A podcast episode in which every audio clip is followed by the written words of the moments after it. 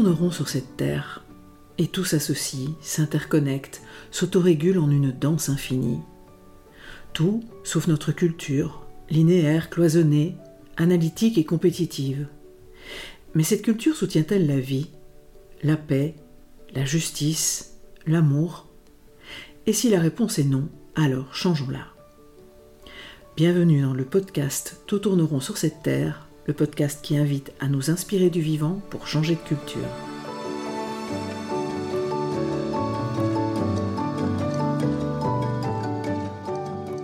Je suis Marine Simon, grande amoureuse du vivant et facilitatrice en intelligence collective et gouvernance participative. Je suis aussi l'auteur de l'ouvrage collectif Tout tourneront sur cette terre, nous sommes les seuls à l'ignorer. Mon postulat y est que l'ensemble des crises que nous vivons actuellement est dû à notre représentation du monde, aux croyances qui sous-tendent notre culture et aux actions qui en découlent. Au cours de la première saison de ce podcast, nous avons exploré avec des chercheurs et chercheuses du vivant ce qui en fait les principes. Adossé à ces partages, la seconde saison a pour thème Bâtir une société humaine qui soutienne la vie.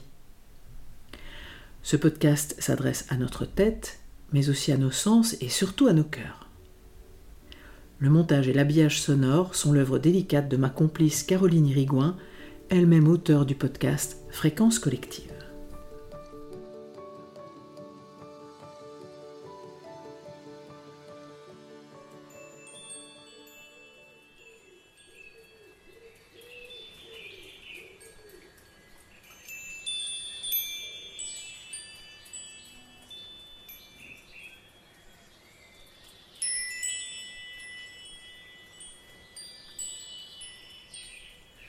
L'univers d'un enfant est original, nouveau et magnifique, riche en merveilles et en enthousiasme. Pour la plupart d'entre nous, c'est notre malheur que cette lucidité, cette aspiration authentique vers ce qui est beau et sublime, soit affaiblie ou même soit perdue avant même que nous ayons atteint l'âge adulte. Si j'avais la moindre influence sur la bonne fée qui est supposée présider au baptême de tous les enfants, je lui demanderais d'offrir à tout nouveau-né à son entrée dans le monde un sens de l'émerveillement si indestructible qu'il persisterait tout au long de sa vie, tel un antidote infaillible contre l'ennui et les désenchantements des dernières années, les préoccupations stériles face à des choses factices, l'aliénation des sources de notre force.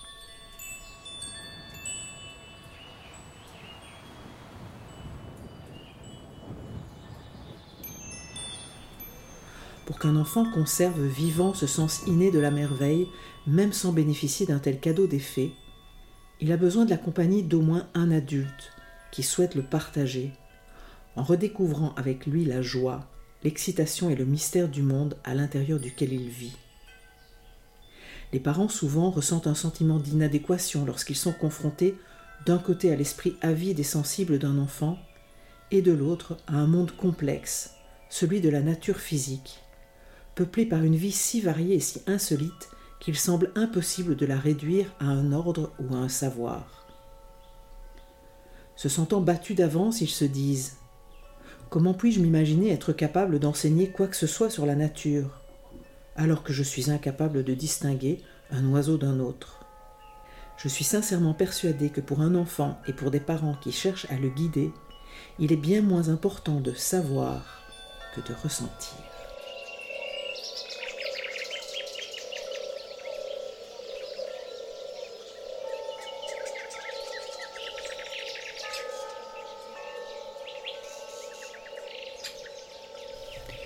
Dans l'épisode précédent, Nathalie Pigot, psychothérapeute jungienne, nous a emmenés dans l'exploration de notre monde intérieur, de ses blessures à réparer, de sa sécurité à retrouver, à partir de l'expérience du toucher et être touché offerte par la pratique du chant d'argile.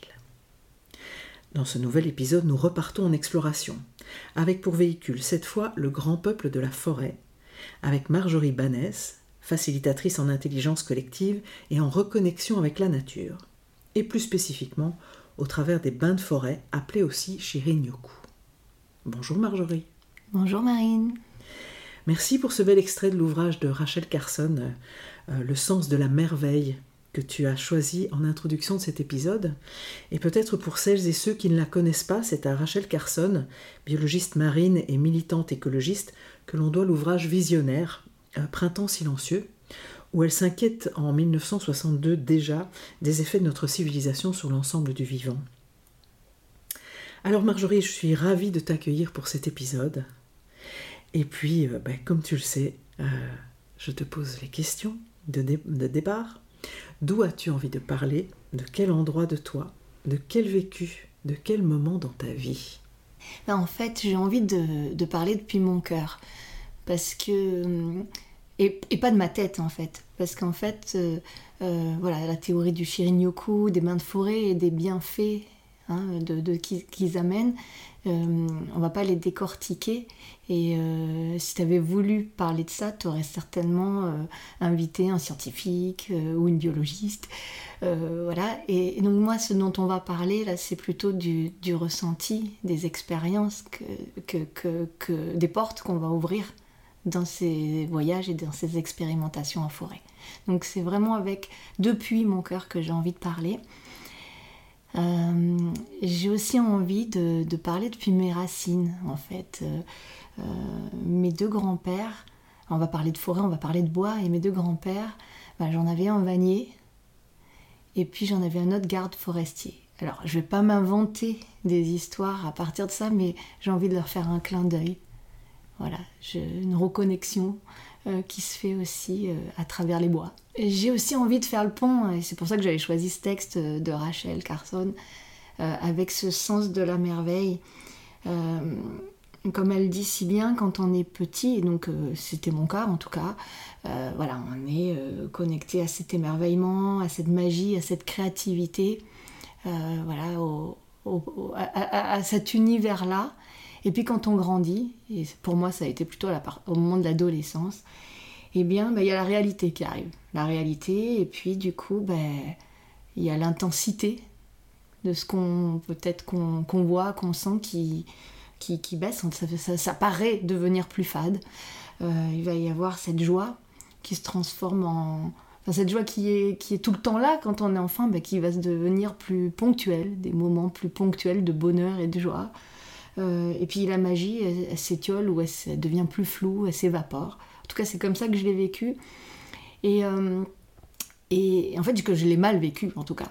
Et du coup, bah, même les rencontres euh, bah, de, personnes connues, que ce soit dans le spectacle ou dans la science, qui, voilà, qui auraient pu me, faire avoir des paillettes dans les yeux, ou la rencontre du luxe, ou des choses comme ça, bah, sur moi, ça n'a pas fait d'effet. J'ai pas pu. Voilà, c'était des effets pchit. Et moi, j'avais du mal à avancer avec ça. Et donc, du coup, pour continuer à avancer, mon, adaptation, en fait, hein, ma, stratégie d'adaptation, ça a été de, réintégrer tout ça à travers l'essence, de réintégrer les paillettes, hein, les paillettes que le soleil met sur, euh, la mer, sur euh, les reflets, là, voilà, ces, ces choses qui brillent. Bah, ça, a été d'aller les chercher, de les remettre euh, ça a été d'aller rechercher euh, ce souffle magique dans les blés, euh, dans les champs, voilà, qui, qui font comme des grosses vagues dorées. J'ai eu besoin d'aller les chercher et c'est grâce à cette reconnexion à mes sens, en tout cas, ce nouveau réveil de mes sens qui était inné petite, et ben que je suis arrivée à le faire.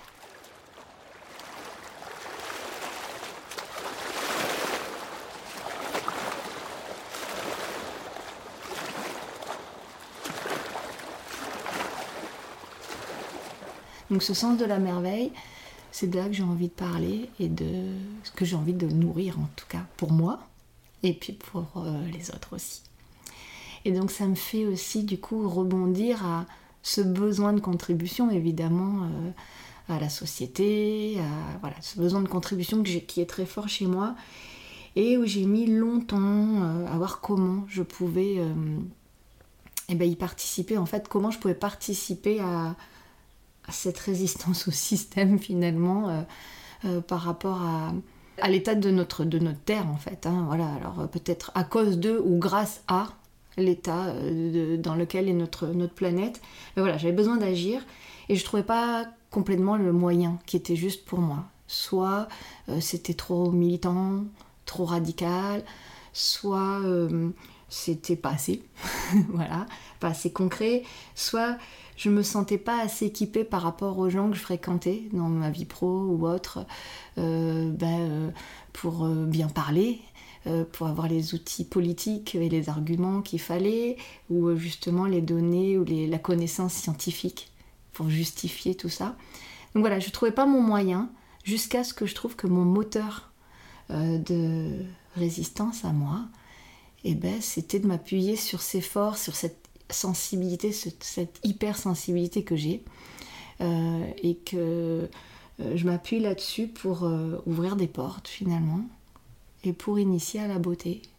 Alors à la beauté de la relation, je le fais avec la facilitation d'intelligence collective, et la beauté du reste du monde, en tout cas c'est en en, étant un peu la médiatrice, en ouvrant des portes vers cette beauté-là. Euh, et c'est à travers les bains de forêt notamment et la connexion à la nature.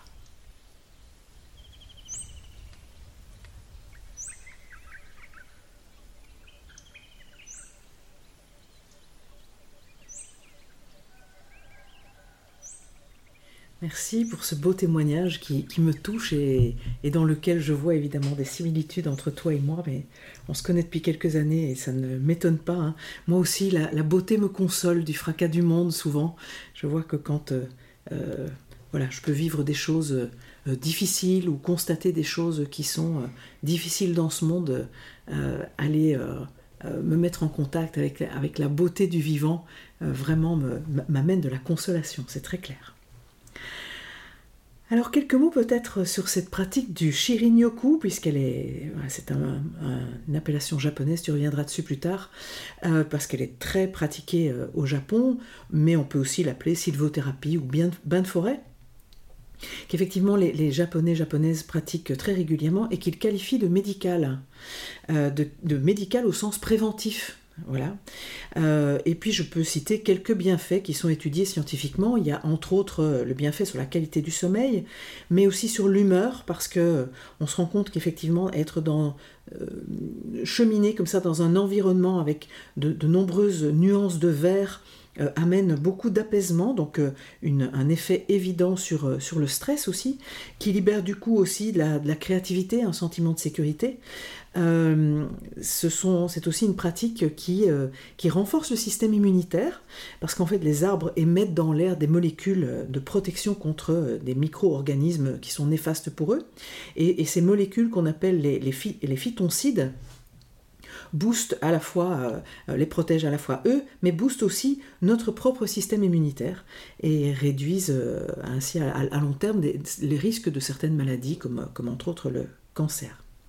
Et en plus de tout ça, eh bien effectivement, euh, ces, moments avec, euh, avec ce grand peuple de la forêt euh, ben, reconnectent à l'essentiel, à l'essentiel de soi et à l'essentiel de ce vivant sur la terre. et du coup, en préparation de ce podcast, cet épisode, tu disais que ces expériences de marche consciente permettent de s'ouvrir à l'expérience sensorielle, de laisser la nature nous régénérer, qu'elle s'occupe de nous en douceur. Peux-tu nous en parler?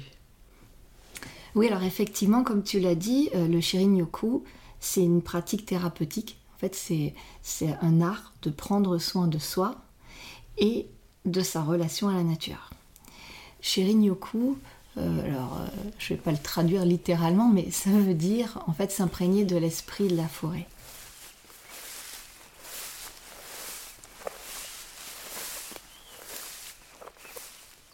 Donc ça veut dire entrer dans la forêt et laisser la forêt entrer en soi.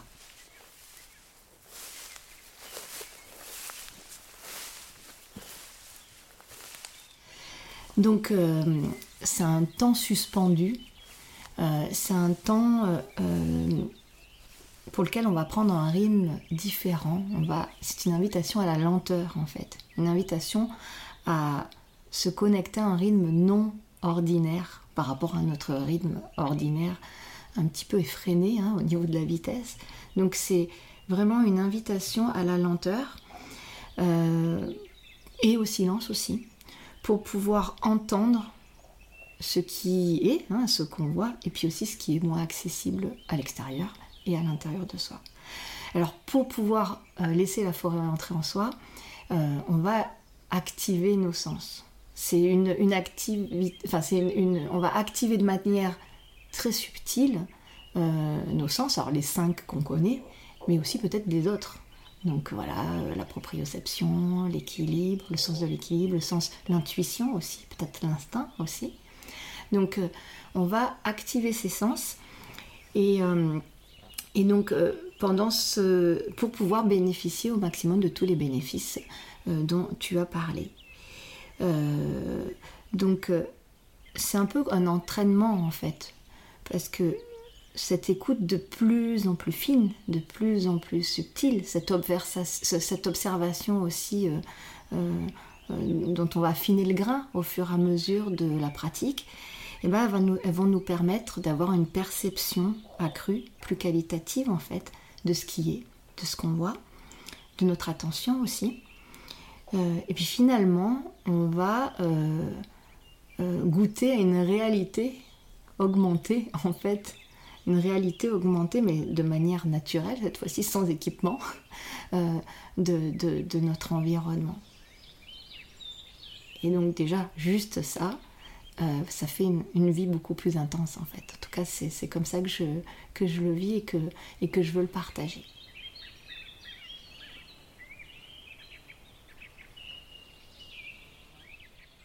J'ai eu la chance, on a eu la chance hier de, se faire un moment comme ça de, vagabondage euh, conscient euh, dans la forêt ici, euh, tout près de chez moi.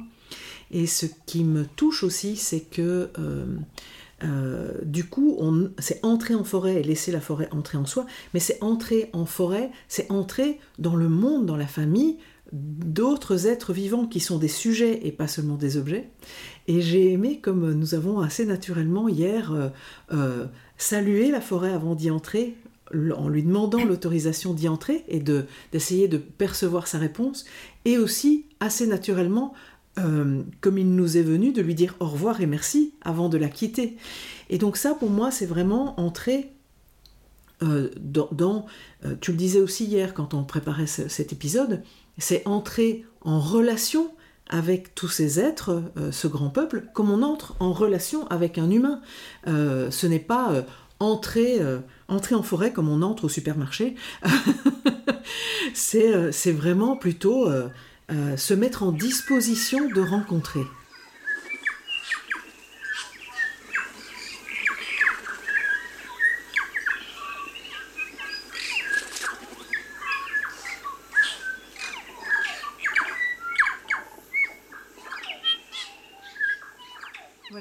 En fait, ce, euh, le, bain de forêt, en fait, c'est une invitation au voyage, à la rencontre.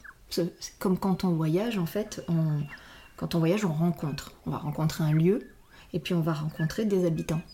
Et donc, c'est comme tu le dis, c'est le Shirin-yoku, c'est un art de la rencontre, voire de l'intimité. Et pour pouvoir euh, rentrer en intimité avec ces êtres, ben ça, il va falloir se mettre en, disponibilité, en ouverture, en perméabilité, j'ai envie de dire aussi, pour qu'il y ait ces échanges euh, entre nous et, eux. Et, donc cette, cette rencontre, ce vagabondage, en fait, un vagabondage, c'est d'une certaine manière une itinérance qui est marquée par des, des pauses fréquentes. Hein, et ici, ces pauses fréquentes dans cette, cette marche qu'on va qu'on débute ensemble, eh bien, ça va être des invitations. Des invitations que le guide, Shirin Yoku, propose aux participants. Donc ça va être des invitations qui sont euh, d'ordre, bah, ça peut être de la respiration, hein. euh, ça va être euh, des, invitations qui peuvent être de l'ordre aussi de la, de la, méditation, de la contemplation, ça peut être des exercices physiques aussi doux.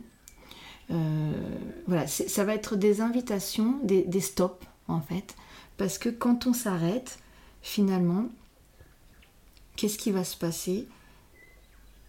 Dans cette marche lente, très très lente parfois, hein, et puis euh, on l'a pas précisé, mais parfois sur une sortie de, de 3 heures, de 3-4 heures, on va au grand grand maximum faire 3-4 km, donc on, on avance vraiment pas vite dans cette lenteur-là, eh bien, on va, il va En s'arrêtant de marcher, bah, peut-être qu'on va voir un insecte se poser, euh, on va écouter le chant d'un oiseau, on va se perdre dans le vert des feuilles. En fait, il va se passer des choses, on va voir des choses qu'on ne voit pas habituellement, habituellement en fait. Où on va d'ailleurs arrêter de voir, parce que ça c'est un truc qui m'a frappé hier, tu m'as demandé un moment sur le chemin, tu m'as dit ferme tes yeux, continue à avancer, je te sécurise. Et tout à coup, en n'ayant plus le contrôle du regard, je me suis aperçu à quel point le, le sol n'était pas plane, à quel point il fallait que je fasse un effort pour poser mes pieds. Je n'en avais aucune conscience l'instant d'avant. Et, rien que ça, en fait, ça m'a vraiment frappé hier. Euh, à plusieurs reprises, tu m'as proposé des, moments les yeux fermés. Et à quel point ça m'a, fait venir une réflexion qui est, mais finalement, notre vue est certainement le sens que l'on utilise le plus, parce qu'il nous permet de nous rassurer, de contrôler où on met les pieds, euh, où on dépose les choses, mais en même temps, à quel point ce, sens écrase les autres. Et que euh, quand on ne l'a plus, quand on s'en passe là, il y a tous les autres sens deviennent plus fins. On entend des choses qu'on n'entendait pas, on sent des choses qu'on ne sentait pas, on, hume des choses que l'on ne, qu'on ne, respirait pas l'instant d'avant. Et hum, je trouve que rien que ça, euh, même immobile, euh, c'est un voyage incroyable dans un monde fait de sensations, fait de, fait de bruit, fait de craquements, fait de chants, fait de, fait de, fait de caresses du vent sur le visage, dont on n'a pas conscience quand on se balade, euh, voilà, les yeux ouverts et en, marchant avec peut-être un but qui est d'atteindre le sommet de la colline. Euh, voilà, ça nous, ça nous passe un peu, euh, ça passe inaperçu et ça nous passe au-dessus de la tête alors que ça, vient vraiment faire repétiller tellement de choses en nous. Tout à fait, voilà, c'est, ça peut être aussi un, changement de perspective, ça peut perturber parfois. de de redécouvrir autrement des choses qu'on connaît par cœur, enfin qu'on a l'impression de connaître par cœur. Ça me fait penser à un, monsieur euh, lors d'une d'une sortie chez Rinyoku qui, qui venait dans, le parc où on était euh, bah, toutes les semaines depuis des années et qui parce que justement il avait réactivé d'autres sens hein, euh, qui m'a dit oh là là mais en fait je viens tous les jours enfin toutes les semaines et en fait, j'avais jamais vu ça, et ni pas ça, et ça non plus. Et en fait, euh, j'ai découvert un autre endroit aujourd'hui, alors que j'y viens depuis des années. Et donc voilà, ça, permet de, de, de, voir autrement. Tout à fait. Et parmi les invitations que tu peux proposer au groupe euh, que tu accompagnes, euh, il y a la rencontre d'un arbre qui nous appelle.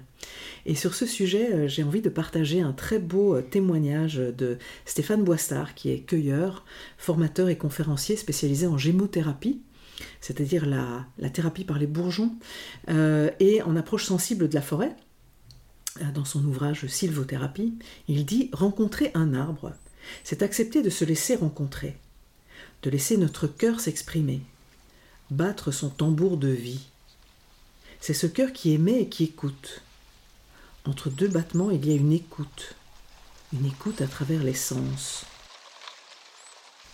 l'œil qui s'attarde sur les ombres mouvantes du feuillage, la main qui se pose en douceur sur l'écorce, ou le front qui se dépose comme pour un contact de tête à tête.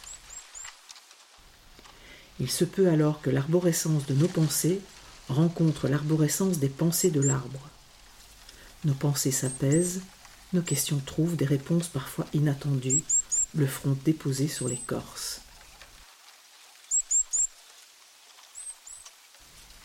J'aime vraiment beaucoup ce, témoignage.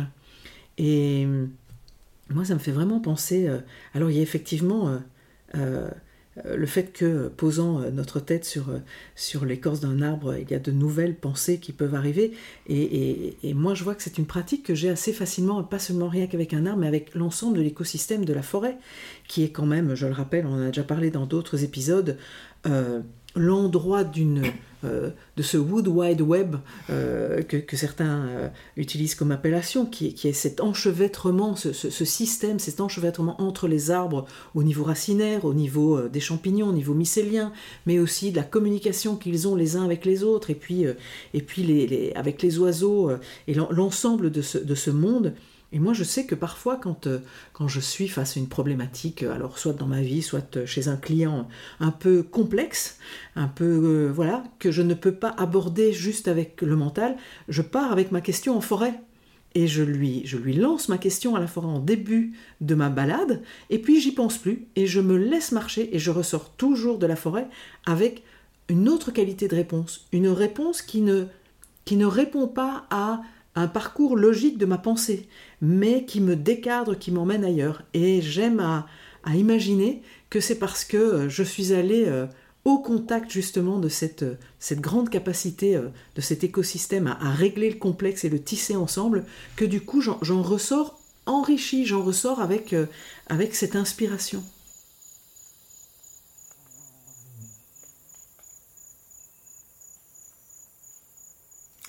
Alors, moi, j'ai envie déjà de, remercier Stéphane pour, ses mots et puis pour son livre Sylvothérapie parce que, en fait, ce qu'il y raconte, c'est. En tout cas, moi, ça m'a beaucoup touché quand je l'ai découvert parce que c'est vraiment ce que. Ça fait écho à ce que moi je vis en forêt et, à la manière dont j'ai envie de le partager aussi euh, en étant guide. Euh, et j'ai envie aussi de, de peut-être euh, dire que cette rencontre avec l'arbre, parce que quand même il faut démystifier cette chose, le bain de forêt, non, ce n'est pas qu'un câlin avec les arbres, comme on le voit partout dans les articles de la presse. C'est assez crispant et énervant parce que bien sûr, on peut faire des câlins avec les arbres, hein, euh, il y a toute cette liberté, mais c'est pas ça le bain de forêt. Euh, en fait, j'allais dire rencontrer un arbre, euh, aller à la rencontre d'un arbre, ou se laisser rencontrer par un arbre, ben, c'est comme avec les, vivants humains en fait. Hein, on se jette pas dessus, euh, on se jette pas sur un inconnu euh, comme ça à la sortie du métro. Hein. Enfin, si on doit faire ce parallèle, eh ben, c'est la même chose pour un arbre. Il y a, y a une approche, il y a de, sentir s'il y a quelque chose qui se passe avec un arbre ou pas, parce que c'est possible aussi qu'il n'y ait rien qui, qui se passe. C'est d'être choisi ou de choisir un arbre. Et donc pour le faire, eh ben, on va faire des expériences. On va, on va peut-être tourner autour de l'arbre. On va être devant, derrière, expérimenter en fait des postures euh, euh, en s'approchant plus ou moins, voir ce qui se passe, ce qui se passe pas, quand est-ce que comment c'est mieux pour nous, voir ce qui voilà, il y, a cette mesure là et puis et puis on va pouvoir se rapprocher, si affinité j'avais envie de dire, et puis voilà comme avec une personne il va y avoir ce contact. Tout doux. Depuis là où on est, depuis comment on fonctionne aussi. Donc ça va peut-être être euh, avec ses mains, de toucher, d'effleurer son écorce, de sentir euh, euh, ben, la douceur ou le râpeux de l'écorce, les petites montagnes que ça fait, de, faire ça en conscience, avec les yeux ouverts ou pas les yeux ouverts, justement, hein, pour sentir des choses que, que la vue peut nous, nous, nous, nous gommer, hein, en fait. Hein. Et puis, euh, ça peut être aussi avec l'odorat. Peut-être on a envie de sentir cette écorce, voir ce que ça fait à l'intérieur, puisqu'on le sait, les parfums, les odeurs, ça, réveille des souvenirs parfois euh, très très lointains. Donc voilà, peut-être d'approcher cette personne avec euh, l'odorat. Alors on peut le goûter, mais bon là il faut mieux prendre quelques précautions et ça on pourra reparler de la sécurité aussi en forêt. Euh, mais on peut aussi rêver avec l'arbre fermer les yeux et voir ce que ça fait d'être connecté comme ça, ou proche ou collé. On peut respirer avec un arbre. Ça c'est bon de faire ces expériences parce que on peut s'accoler à lui alors de face. Donc oui, là on lui fait un câlin, mais aussi peut-être de dos, s'appuyer contre un arbre et puis et puis en respirant, imaginez peut-être que c'est lui qui respire. On peut euh, voilà, même de côté, enfin s'appuyer contre lui ou euh, on peut l'écouter. On peut goûter peut-être la sève aussi qui est en train de monter. Alors voilà, voilà. Donc il y, a plein d'approches d'un arbre. Il n'y en a pas une, c'est comme avec un humain. Il y a plein de manières de rencontrer. Et puis, euh, peut-être que la première fois, ben, ça fait rien avec un arbre. Parce que voilà, c'est une histoire d'apprentissage. Et puis, euh, il y a des arbres qui nous parlent. Et puis d'autres qui nous parlent pas. Euh, moi, je sais que dans, une forêt de, cèdres par chez moi, hein, donc dans le Luberon, ben c'est chaque fois que j'y vais, que ce soit en repérage ou pour guider une, sortie, ben c'est toujours le même cèdre. C'est toujours le même cèdre qui me fait toujours le même effet. Et, j'ai testé, hein, je suis allée euh, voir son voisin, je suis allée en voir un plus gros, j'ai fait plein de choses pour voir. Et ça fait, les autres, ça me fait pas la même chose. Et celui-ci, quand je passe, plus ou moins loin, il y a toujours quelque chose qui se passe. Et donc euh, voilà, donc c'est cette expérience-là de la rencontre avec l'art. Alors il y a plein d'autres manières de rencontrer, mais ça peut être des clés d'approche. Et hier, euh, quelque chose que j'ai particulièrement apprécié aussi euh, dans, les expériences qu'on a menées, c'est que tu m'as invité à jouer tu m'as invité à jouer en repérant un arbre un peu loin, puis en jouant cache-cache, en me déplaçant, en le perdant de vue, en le retrouvant. Euh, et j'ai vraiment senti que ça venait réveiller ma petite fille intérieure. Au point qu'elle était, elle était tellement éveillée que euh, un peu plus loin sous le chemin, on est passé sous un arbre qui avait une, branche un peu longue comme ça, et que j'ai eu envie de prendre cette branche qui avait des, feuilles allongées, et que je l'ai balancée comme si c'était une aile d'oiseau, et qu'à un instant, j'ai pu m'imaginer être euh, cet oiseau, et que cette branche était mon aile. Et j'ai trouvé ça vraiment extrêmement... Euh, extrêmement délicieux, enthousiasmant, euh, de retrouver cette liberté intérieure euh, qui, qui aide à s'émerveiller. Hein. Rachel Carson le disait bien dans, dans, dans, ce texte de démarrage, et de, s'étonner. un truc qui m'a vraiment terriblement étonné hier, alors cet épisode est enregistré en mai, c'est la, douceur, la tendresse et la souplesse des jeunes pousses, et entre autres des jeunes pousses de sapin. Comme les, les, épines du sapin de l'année dernière sont bien rigides, et alors les trois petites, il y a toujours trois petites pousses comme ça, vert tendre, mmh. qui sont d'une douceur, d'une souplesse incroyable. Euh, le, alors on, a, on a osé aussi le, goûter un peu, en mettre en bouche et sentir comme ça, comme ça venait monter dans le nez. Euh, et, et, je, voilà, je trouve ça extrêmement euh, touchant. Hier, je, me sentais, euh, je me sentais effectivement euh, entourée et accompagnée en fait par tous ces êtres vivants euh, qui, qui probablement me sentent. Hein. ça, on peut le voir. Il y a des, études scientifiques qui, commencent à prouver que les arbres sentent notre présence et, par, par, voilà, par cette grande famille chlorophyllée qui, qui, à qui je dois chaque bol d'air. Ça m'a, ça m'a énormément touchée et c'est venu vraiment chercher chez moi. oui, cette petite fille émerveillée, euh, et c'est très très bon. Je, la sens encore aujourd'hui. Je peux vraiment encore aujourd'hui me, remettre en contact avec, euh, avec ce, jeu, cette partie ludique. Oui, alors effectivement, ce que j'ai envie de, souligner là, c'est que oui, le shirin-yoku, c'est un art thérapeutique qui peut être codifié. On en parlera avec euh, la, cérémonie du thé qui, qui, qui clôture cette, cette sortie, mais, mais c'est pas pour ça que c'est sérieux voilà, il y, a, la place au ludique, euh, à la joie, euh, euh, et, est-ce que ça peut, voilà, c'est ces choses-là que tu as ressenties hier en fait. Tout à fait. Et ça me faisait dire ce matin, enfin dans, notre échange de, ce matin, que finalement, on, peut, on peut effectivement se sentir légitime euh, ou aimer être emmené par un botaniste qui dans la forêt va nous nommer toutes les espèces, ou on peut être un randonneur euh, ou une randonneuse euh, qui sait enfiler les kilomètres ou les déniveler, ou on peut aussi se balader le dimanche pour s'oxygéner, mais qu'ici il y a une nouvelle autorisation qui est éventuellement de ne faire que un kilomètre dans la forêt et d'y aller avec notre expérience expertise en tant qu'être incarné dans un corps doué de sens, de sensations, de sensibilité, et de faire des, expériences et des rencontres incroyables sur, euh, euh, sur, quelques dizaines ou centaines de mètres. Et, je trouvais que ça donnait justement, euh, ça rouvrait une autorisation à aller en forêt pour toutes les autres raisons que celles pour lesquelles on va en forêt habituellement. Mmh. Et ça peut aussi ouvrir euh, la possibilité à des personnes qui ne bah, peuvent pas faire du sport ou, euh, ou marcher sur des terrains euh, trop caillouteux ou, voilà, ou pentus. Donc voilà, c'est une pratique qui fait du bien, mais qui est aussi ouverte même à un tout petit. Hein. comme le disait Rachel Carson, voilà, dès le début, on peut même avec un petit qui commence à peine à marcher, lui, lui faire goûter tout ça. Mmh, absolument. Alors Marjorie, toi qui es comme moi facilitatrice en intelligence collective, est-ce que tu fais des liens entre ces deux pratiques? Alors oui, le, lien principal que je, vois, c'est celui de la posture en fait. Alors euh, là on ne me voit pas, mais je mime des guillemets quand je dis guide euh, de bain de forêt.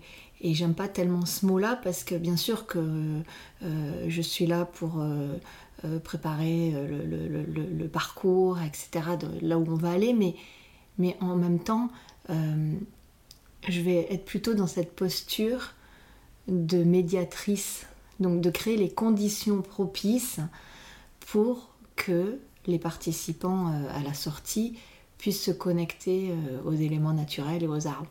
Donc euh, je, suis là juste pour faciliter en fait cette connexion, pour donner des clés, pour, pour permettre que ça arrive. Et comme en intelligence collective, bah, quand on est facilitatrice en intelligence collective, on n'est pas l'experte sur le sujet qui va être traité. Hein. Les experts, c'est les participants.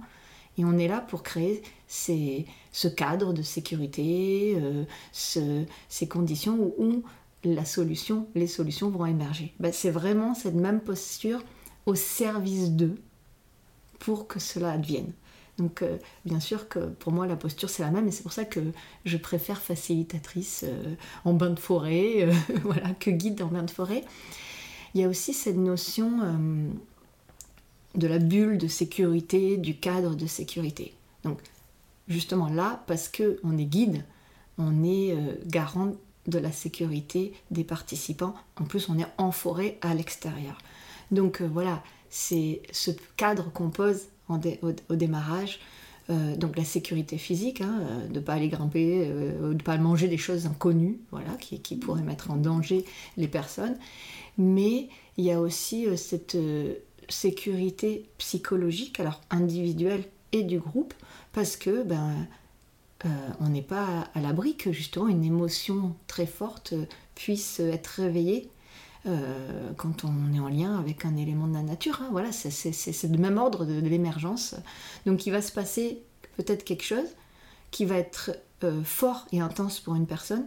Il faudra l'accompagner à, à, vivre ça, et c'est bienvenu aussi et en même temps tenir le reste du groupe qui, voilà, on ne peut pas laisser le, reste du groupe comme ça en plan. Donc cette posture-là du prendre soin du collectif, alors là pour le coup euh, du collectif humain dans un collectif euh, plus vaste, plus large, c'est la même posture en tout cas. En tout cas c'est comme ça moi que j'amène, euh, c'est comme ça que j'amène les groupes, que j'amène les groupes en nature. Il y a aussi je peux faire un pont aussi dans le fait que le cercle est présent aussi dans ces sorties.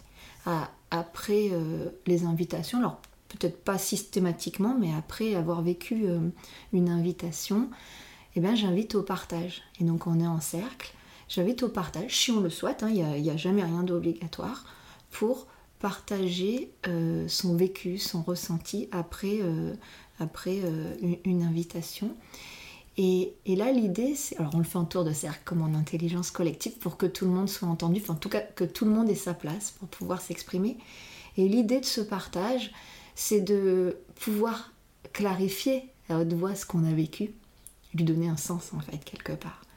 Donc, euh, euh, parce que voilà, euh, tout à l'heure, j'ai parlé du silence. Voilà, pour qu'on puisse rester dans cette bulle tout le long de ce cheminement, il y a ce silence qui est requis quelque part pour pas qu'on se reconnecte au mental, pour pas qu'on commence à parler, à échanger avec, avec les autres participants et qu'on sorte de cette, de, cette bulle qui nous suspend dans un, espace-temps un peu différent, non ordinaire, hein, comme on disait. Et donc, euh, du coup, l'homme, l'humain, il a besoin quand même de partager. donc, s'il n'y a pas ces temps de partage, eh bien, euh, il va y avoir frustration. Et c'est important de pouvoir donner cet espace-là. Et donc, ces espaces d'échange, ils sont faits un petit peu comme d'intelligence collective, euh, dans l'écoute, pour que chacun puisse s'exprimer.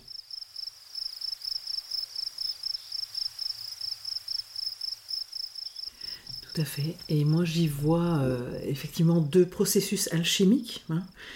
qui sont que, voilà, on, s'occupe dans les deux cas de, poser cette membrane, et puis il n'y a pas d'apport, le facilitateur, la facilitatrice ne vient pas avec des apports extérieurs, on fait vraiment avec le vivant, avec ce qui est là.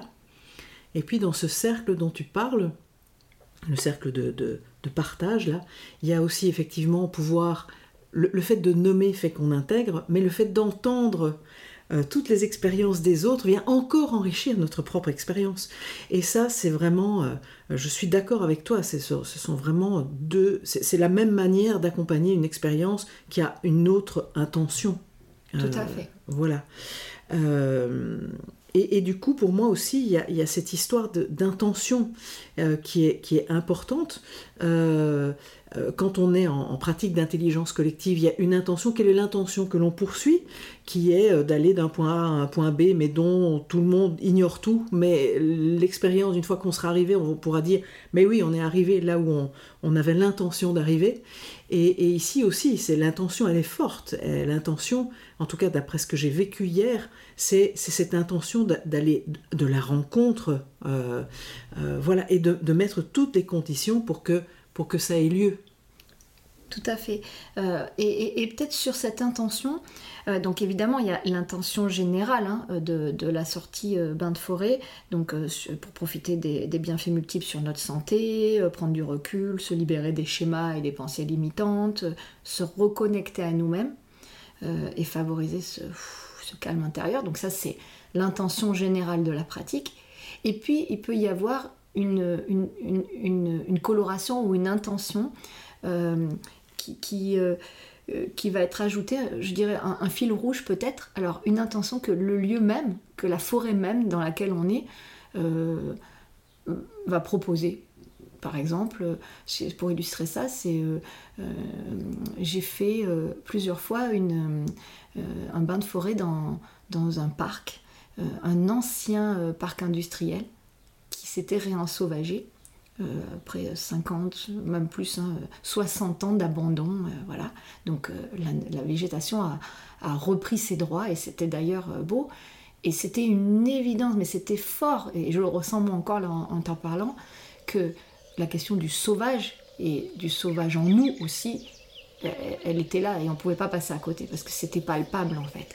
Et donc du coup, en plus de cette intention de la pratique, euh, ce jour-là, en tout cas à cet endroit-là, dans ce parcours-là, est venue l'intention de re-questionner le sauvage en soi, à l'extérieur, à l'intérieur, voilà. Euh, et donc du coup, il y, a, parfois une intention qui est dictée aussi par, euh, par le lieu, en fait.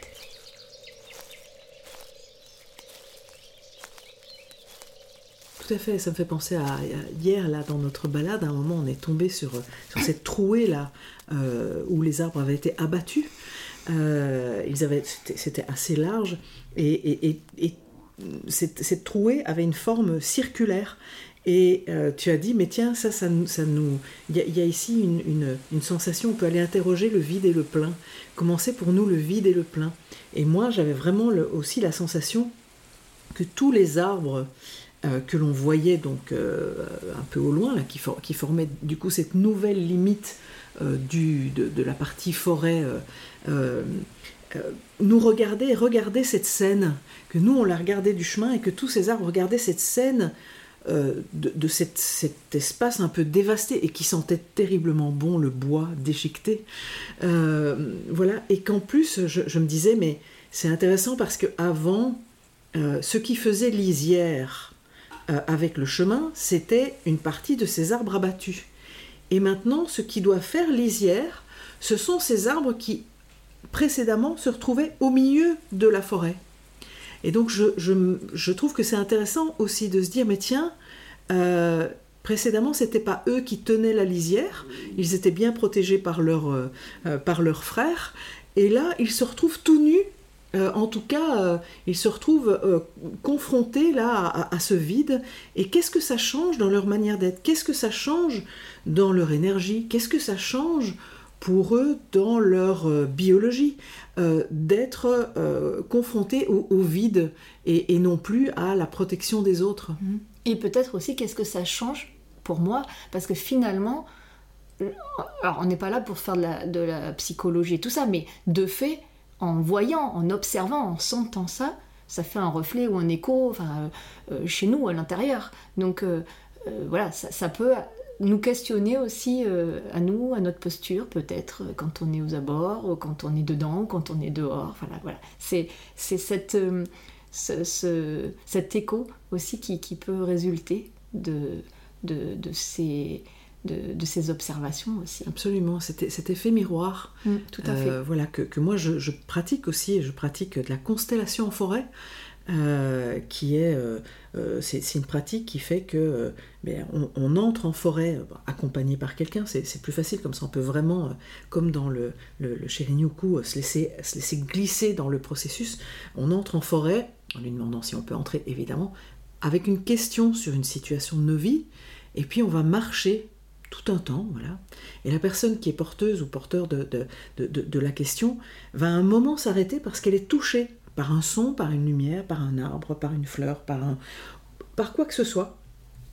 Et le constellateur, la constellatrice va lui faire parler de cette chose qui la touche ou qui le touche et va lui demander quel lien cette chose qui la touche ou le touche a à voir avec la question avec laquelle il est entré. Et puis on va voir euh, imaginons que, euh, par exemple, c'est une question professionnelle, euh, voilà, une question par rapport à quelque chose qui est difficile dans une équipe, et la personne qui est touchée par un ray de lumière là, qui tombe sur une feuille, va dire, mais moi, ça me fait penser à ma collègue, à mon collègue, et à partir de, à et pourquoi ça me fait penser à ma collègue, mon collègue, on va regarder le constellateur, la constellatrice va inviter la personne à balayer son regard, balayer du regard à 360 degrés tout ce qu'il y a autour et à aller dire Et toi, alors, du coup, tu es où? Si ça, c'est ton collègue, ta collègue, toi, tu es où? Euh, Voilà. Et que la personne, par, effet miroir, dise Ah ben moi, je suis là. Moi, je suis ce brin d'herbe, cet arbuste, cet oiseau, euh, voilà. Et puis, on va observer la relation, du coup, entre cette, euh, cette feuille éclairée par le ray de lumière et cet arbuste qui est censé me représenter. Et on va aller voir euh, voilà, tout ce qu'il y a entre les deux. Euh, le constellateur, la constellatrice va inviter la personne à aller se mettre à côté de ce qui lui semble le représenter et marcher vers ce qui représente son collègue, sa collègue, et voir ce que ça lui fait d'avancer, et voir ce qu'il y a sur le chemin. Voilà. Et donc, euh, ça, ça, parle vraiment beaucoup de, de cet effet miroir. Voilà, que l'on peut aussi parfois euh, euh, vivre en ville ou, n'importe où ailleurs, mais le, voilà, la forêt est un, est un endroit euh, très enveloppant pour vivre ce genre d'expérience. Alors on a évoqué effectivement l'intention qui, qui, marque le démarrage, ce avec quoi on entre dans, ce, dans cette expérience. Et puis il y a évidemment au bout la clôture. Comment clôture, Marjorie, une exploration consciente comme celle-là? Alors L'invitation qui, la dernière invitation, l'invitation qui clôture un, bain de forêt, en tout cas dans la pratique euh, euh euh, c'est la cérémonie du thé. Alors, par cérémonie du thé, évidemment, ça va pas être une cérémonie du thé à japonaise, sinon il faudrait encore trois heures pour pouvoir la vivre. Et puis c'est vraiment une pratique particulière, mais l'idée là, et la symbolique, hein, le rituel euh, qu'on amène avec cette cérémonie du thé, c'est celle de la célébration, donc célébrer ce moment qu'on a passé ensemble, ensemble le groupe, hein, les participants qui sont, qui sont présents, et puis ensemble avec euh, ces, euh, ces, êtres vivants non humains qui étaient avec nous tout le long. Donc c'est vraiment une célébration aussi de cet instant un peu unique, hein, ce moment unique qu'on a vécu ensemble, parce que euh, même si on revient demain hein, au même endroit et qu'on refait le même parcours, avec même les mêmes personnes, on va pas vivre la même chose. Voilà. Il y a, vraiment cette idée de l'évanescence des choses hein, que, les Japonais célèbrent euh, beaucoup dans leur poésie et dans, avec euh, euh, les haïkus, voilà, et, dans leur peinture. Donc cette évanescence des choses, ben, on, va la, on va la célébrer, on va, on va dire merci. voilà, il y a aussi, on va dire merci à soi, au groupe, et on va dire merci à la nature. Donc il y a aussi, en plus de cette célébration, vraiment dans la cérémonie du thé, la gratitude. C'est vraiment important dans, la pratique du bain de forêt, cette gratitude pour ce que nous a amené la nature. Donc euh, le remerciement, on va le vivre à travers une cérémonie du thé. Euh, la cérémonie du thé, euh, ça va pas être un thé évidemment, ça va être une infusion avec, en tout cas dans la pratique que j'ai, une infusion faite avec une plante qu'on a rencontrée sur ce parcours. Donc euh, euh, pour encore plus sentir, et cette fois-ci à l'intérieur de nous, du don et des bienfaits et des cadeaux que nous offre la nature et les arbres. Euh, donc on va goûter en conscience à une plante qui nous a été offerte sur, sur, sur, ce cette matinée, par exemple, passée ensemble. Et puis, donc, bah, je vais expliquer les bienfaits de cette. De, pour encore plus donner à voir hein, les bienfaits de cette plante, euh, les bienfaits euh, médicinaux, en fait. Peut-être qu'il y aura peut-être aussi des histoires euh, autour de cette plante, hein, des histoires qui se, qui se transmettent. Voilà, enfin, on, va, on va se reconnecter à, à, la relation avec cette plante dans cette cérémonie du thé. Donc, c'est une cérémonie du thé aussi qui va être en, en lenteur, si, qui va vraiment prendre sa place. C'est vrai, une, invitation qui prend vraiment comme un point d'orgue, mais qui prend bien sa place, avec ce côté un peu cérémonial et de gratitude pour chacun. Donc, des participants, il y a vraiment ce, ce merci d'être là pour chacun. Et puis, il y a un merci aussi à Terre-Mère, à Terre-Nature, enfin, voilà, qui était là avec nous donc qui est invité aussi à notre, alors on n'a pas une table, hein, mais à notre, à notre, notre parterre, euh, notre parterre, euh, notre cercle à ce moment-là. Donc euh, voilà, on termine comme ça. Et dans ce merci, moi j'aime bien ouvrir. Alors c'est pas un c'est pas pendant cette sortie-là qu'on va en parler, mais j'aime bien ouvrir la question de la réciprocité. Parce que dans cette matinée-là, la nature, elle nous a beaucoup donné. Hein, à voir, à entendre, à goûter. Euh, puis elle nous a bien donné pour notre bien-être qui va durer. Hein. C'est pas juste pendant la sortie, ça va durer euh, pendant la journée, peut-être plus, le week-end, voilà. Et qu'est-ce que je peux faire pour euh, lui rendre l'appareil? Voilà.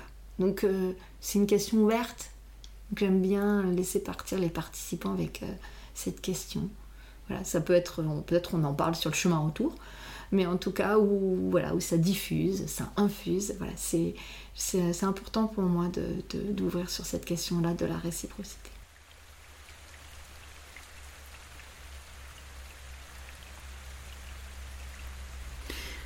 Qui est euh, complètement admise et, normale dans les cultures des peuples racines, hein, qui, ne, qui n'imaginent pas prendre euh, quelque chose du vivant sans être en réciprocité, soit au minimum d'un merci, mais aussi avec du tabac, avec autre chose, rendre à la terre, euh, voilà, pour, ce qu'elle nous, pour nous a donné.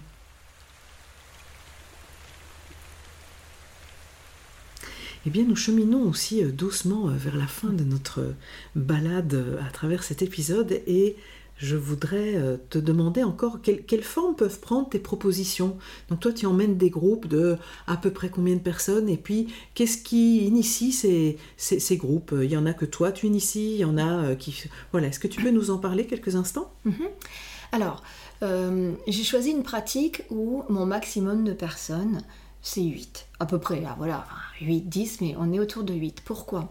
Parce que justement, on a ces temps de partage. Et si on veut laisser ce temps long, ce temps de partage, eh ben voilà, si on est trop nombreux, on n'aura pas cet espace-là. Euh, et puis parce que ben voilà, on fait pas troupeau, on va pouvoir être euh, voilà sans, trop non plus impacter. Alors j'en ai pas parlé, mais euh, c'est une pratique sans trace que le Shirin-yoku. Ça veut dire que finalement, il faut laisser aussi peu de traces qu'un renard qui passerait par là. Donc bien sûr qu'on va laisser une trace de notre passage, on va malheureusement écraser des petites herbes, euh, voilà. Mais l'idée c'est ça. Donc si on est trop nombreux, ben, ça va pas être possible. Donc voilà, donc déjà c'est une taille de groupe 8 euh, qui est optimale pour ces temps de partage, pour ces, temps de connexion, euh, peut-être de silence aussi. au niveau des durées d'une sortie, donc celle que je propose, en tout cas, ça peut pas être plus, court que deux heures et demie, parce qu'il y a ce temps de rentrer, de décélérer, de rentrer dans, dans le rythme non ordinaire, donc de décélérer pour pouvoir avoir accès au reste, hein, pour réveiller nos sens, etc.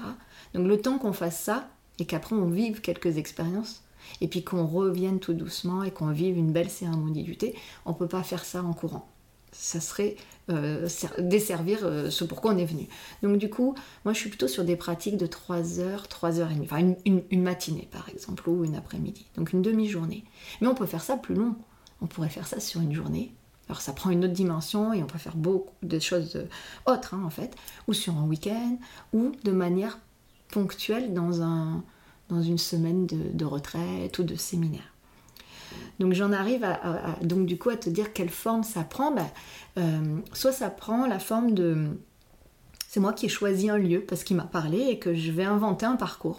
Donc pour le coup là avec euh, sans, sans, attention haute que celle que j'ai présentée tout à l'heure. Hein, euh, voilà, c'est la nature qui va me, c'est la forêt qui va me dicter ce que j'y propose et je vais proposer un parcours et puis je vais, bah, vais l'annoncer. Voilà. Donc là, c'est des, des, particuliers qui s'y inscrivent. Et puis, il y a aussi la, la, la sortie commande, j'allais dire, où bah, c'est euh, un groupe qui a envie de, faire vivre, bah, alors, si c'est une entreprise, à ses collègues, euh, euh, voilà, ou à son collectif, cette expérience un peu extraordinaire. Et donc là, il va y avoir une commande, et donc en plus de l'intention dont on parlait tout à l'heure, il peut y avoir une coloration. Si on veut travailler la confiance dans l'équipe, il y aura des invitations qui aident à développer cette confiance, à se lâcher prise. Donc par exemple une, une, marche euh, avec les yeux bandés, hein, enfin un peu comme tu as vécu, mais avec cette intention de lâcher prise, d'avoir confiance dans la personne qui assure notre sécurité, ou euh, des, euh, des, cadeaux qu'on se fait, un arbre qu'on choisit et qu'on va choisir pour l'autre et qui va devoir retrouver, enfin voilà, des, des, des si on veut travailler la, la cohésion dans l'équipe. Donc selon la coloration selon l'intention que le commanditaire souhaite apporter à l'expérience vécue par les participants, eh bien les, invitations elles vont être euh, pour le coup euh, euh, amenées par, par cette intention-là. Voilà. Donc il y a deux, deux, deux, types, voilà, celles qui sont imaginées complètement librement par moi, et puis les autres, et selon là où elles s'insèrent. Et donc ça me fait peut-être ça me donne envie à cet endroit-là de, de, refaire le pont avec tout à l'heure avec euh, l'intelligence collective, parce que justement euh, mon, mon, rêve en fait, ça serait de, parce que je trouve que faire un bain de forêt avant de travailler en créativité, en intelligence collective, c'est juste puissant parce qu'on se met dans. Alors, euh, pour le coup, le facilitateur euh, d'intelligence collective, il doit créer les conditions propices. Mais alors, de vivre ça avant de passer en mode créativité ensemble, là, c'est de mettre en condition euh, vraiment le groupe. individuellement, mais le groupe aussi dans, sa forme groupe et collectif. Voilà, on passe en mode créativité décuplé pour le coup. Et donc, du coup, je, je, je suis convaincue que, le travail d'intelligence collective, d'émergence derrière, il est, il, est, il, est, il est en puissance 10. Et donc, euh, mon rêve, ça serait d'associer les deux, en fait, effectivement. Euh, euh, voilà. comme soit une intro, soit une parenthèse hein, qui vient sur un travail d'émergence de, collective. Ça me paraît être une très très belle inspiration. Je mettrai sous l'épisode sous le lien vers tes propositions et je suis ravie d'avoir évoqué euh, ce monde, ce grand peuple de la forêt qui est là pour nous, euh, qui est là avec nous tout le temps, et, la manière dont on peut aller se rencontrer au contact de sa rencontre. Merci Marjorie. Merci Marine. Merci aux auditrices, aux éditeurs. À bientôt.